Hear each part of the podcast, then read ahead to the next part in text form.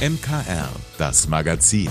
Alles rund um Kirche, Glaube und mehr aus dem Erzbistum München und Freising.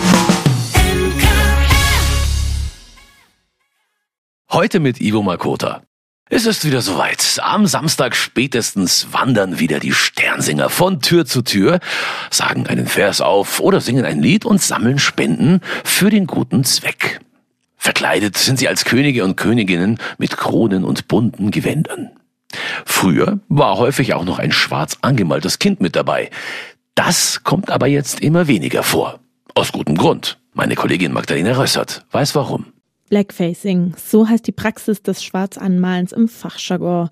Das hat ursprünglich gar nichts mit dem Sternsingen zu tun, sondern kommt aus Shows des 18. und 19. Jahrhunderts, weiß Urte Potzweit, Referentin für Öffentlichkeitsarbeit des Kindermissionswerks in Aachen. Da haben weiße Menschen in den USA sich schwarz angemalt, äh, um Menschen mit schwarzer Hautfarbe darzustellen. Und das war sehr, sehr oft äh, sehr abwertend gemeint. Und auf diese Praxis ähm, geht der Begriff des Blackfacing zurück. Heute bezeichnet Blackfacing ganz allgemein weiße Menschen, die sich schwarz schminken.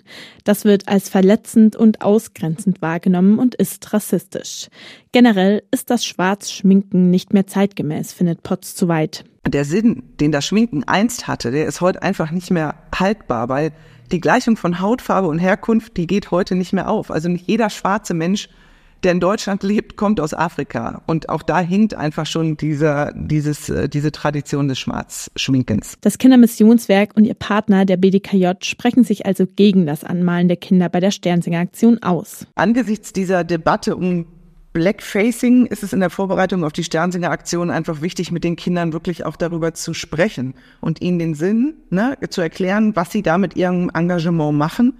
Denn sie setzen sich ja schließlich ich sag mal, für Solidarität, Weltoffenheit und Menschlichkeit ein. Und da haben Diskriminierung, Ausgrenzung und Rassismus einfach überhaupt gar keinen Platz. Und die Sternsingerinnen und Sternsinger selbst sind damit auch einverstanden. Weil es ist Farbeverbrauchung und ähm, manche mögen das einfach nicht und es, man sollte auch so sein, wie man selber ist. Ja, ich finde es gut, weil ich finde, also erstens ist es jeder kann so laufen, wie er ist. Man muss sich dafür nicht verändern.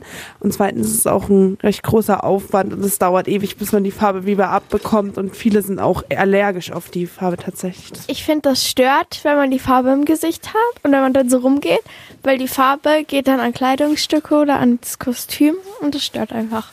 Also, die Sternsinger sammeln die Tage so wie sie sind, spenden für einen guten Zweck. Magdalena Rössert für das MKR. Ein vielleicht auf den ersten Blick oder ersten Hinhörer ungewöhnliches Thema gibt es diese Woche bei meiner Kollegin Steffi Schmidt im Kita-Radio. Servus, liebe Steffi. Hallo, Ivo. Steffi, ihr sprecht diesmal über das Thema Sexualerziehung in der Kita. Ein ziemlich ungewöhnliches Thema, wenn ich da so an vier- oder fünfjährige Kinder denke. Ja, ich verstehe schon, was du meinst, aber das ist ein Thema, das uns letztendlich von klein auf begleitet. Denn äh, das Thema Sexualität beginnt letztendlich tatsächlich schon beim Kuscheln mit der Mama. Und dann fängt es ja relativ bald an, dass Kinder ihren eigenen Körper entdecken.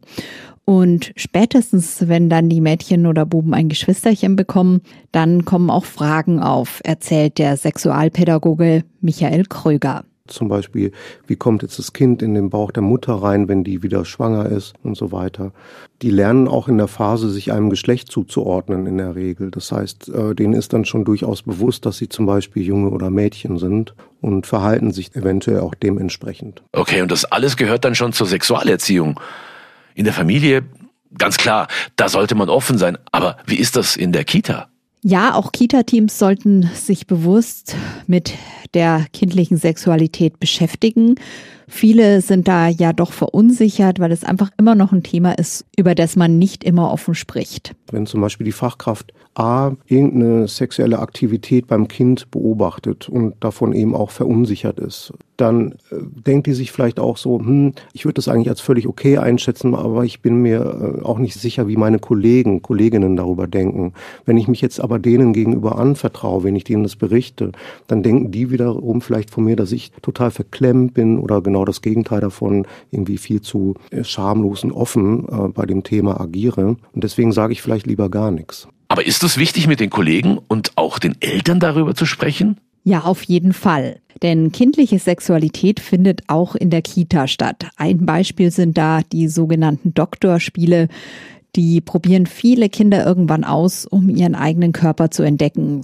Wichtig ist halt, dass wenn man denen das dann auch erlaubt, dass die auch bestimmte Regeln dann auch immer beherzigen. Ne?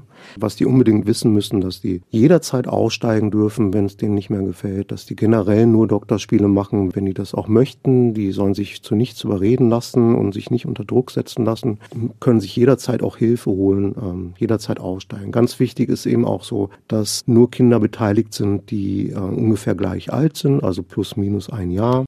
Also ein ganz wichtiges Thema, auch wenn es um Prävention geht. Ja, das ist vielleicht sogar der wichtigste Punkt, wenn wir ein Kind vor Übergriffen auch oder besonders von Erwachsenen schützen wollen, dann müssen wir offen mit den Kindern sprechen. Die Kinder müssen zum Beispiel genau wissen, wie die Genitalien heißen, müssen sich trauen, sie zu benennen. Nur dann können sie sich ihren Eltern oder anderen Personen anvertrauen. Sexualerziehung in der Kita. Darum geht es heute Abend, gleich nach dem Gottesdienst hier bei uns im Kita-Radio ab 19 Uhr, hier bei uns im MKR. Ja, und wenn Sie es weiterempfehlen oder nochmal hören wollen, das Kita-Radio gibt's natürlich auch als Podcast. Ja, überall hier bei uns im Erzbistum sind die Sternsinger gerade unterwegs und haben vielleicht auch schon bei Ihnen geklingelt, gesungen und den Segen gebracht. Aber wer waren eigentlich Kaspar Melchior und Balthasar? Und was steckt eigentlich hinter dieser Tradition? Mit dieser königlichen Frage hat sich meine Kollegin Pauline Erdmann beschäftigt. Pauline, erstmal, woher kommt denn der Brauch? Also, die Geschichte der Sternsinger geht weit zurück, und zwar bis zu den heiligen drei Königen. Wobei man sich da auch nicht ganz so sicher ist, ob es wirklich drei oder mehr beziehungsweise weniger waren. Oft ist auch von Magiern und Sterndeutern die Rede. Es waren vor allem sehr gelehrte und weise Männer, die den Lauf der Sterne erforschten und deuteten. Einfluss hatten sie vor allem an den Königshöfen, auch auf die Entscheidungen und Urteile der Herrscher. Im Matthäusevangelium steht, sie kamen aus dem Morgenland.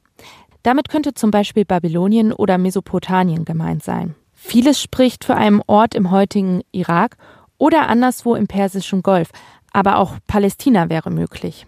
Aber was genau symbolisieren denn die Sternsinger und warum brachten die ausgerechnet Gold, Weihrauch und Myrrhe?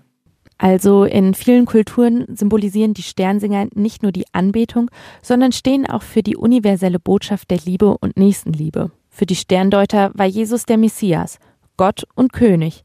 Darum soll Melchior, was hebräisch König des Lichts bedeutet, ihm Gold gebracht haben. Das steht nämlich für den König.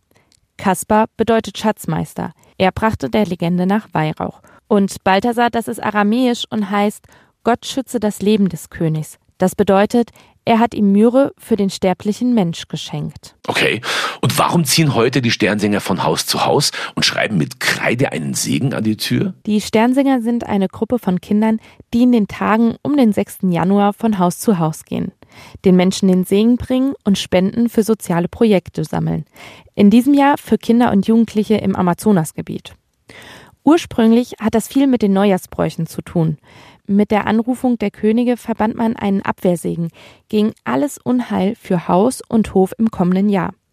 Dazu wurden dann eben die Buchstaben C, M, B an den Türrahmen geschrieben, was nicht Kaspar Melchior und Balthasar heißt, sondern Christus mansionem benedicat. Übersetzt also, Christus segne dieses Haus. Und besonders beeindruckend finde ich, es ist die größte organisierte Hilfsaktion von Kindern für Kinder. Ja, vielen Dank, Pauline. Ich habe da übrigens auch eine Zahl dazu. 45,5 Millionen haben die Sternsinger allein im vergangenen Jahr gesammelt. Hut ab an dieser Stelle. Ich freue mich auf jeden Fall, wenn es bei mir daheim auch bald klingelt und wir so gemeinsam einen Beitrag leisten können, die Botschaft der Sternsinger in die Welt zu tragen. Also ich weiß ehrlich gesagt gar nicht, ob ich das hier so sagen darf, aber ich und meine Hose führen seit ein paar Tagen eine quasi offene Beziehung. Ganz klar, Plätzchen, Lebkuchen, Gans und noch Raclette an Silvester. Ich bin mir sicher, das kennen Sie auch. Und jetzt stellt sich eben nur noch die Frage, wie wird man denn eigentlich die Weihnachtspfunde der letzten Tage und Wochen los? Oh je, ich weiß noch nicht. Ich schaue einfach, dass ich regelmäßig Sport mache. Das ist eine gute Frage. Ich müsste einige loswerden. Weniger Süßigkeiten. Ja, gute Ernährung und viel Sport. Ich mache das ganz einfach. Ich lege keine Pfunde an. So? Tja, so ist's recht. Das ist natürlich auch eine Option. Für mich und vielleicht auch Sie gilt Bewegung, süße Getränke und Snacks meiden und dann passt die Hose bestimmt wieder. Vielen Dank, dass Sie sich unseren Podcast MKR, das Magazin des Münchner Kirchenradios, angehört haben. Wir freuen uns, wenn Sie unseren Podcast abonnieren und in der Podcast-App Ihrer Wahl bewerten. Am liebsten natürlich mit fünf Sternen. Wir haben auch noch viele andere schöne Podcasts. Diese finden Sie unter münchnerkirchenradio.de und überall, wo es Podcasts gibt.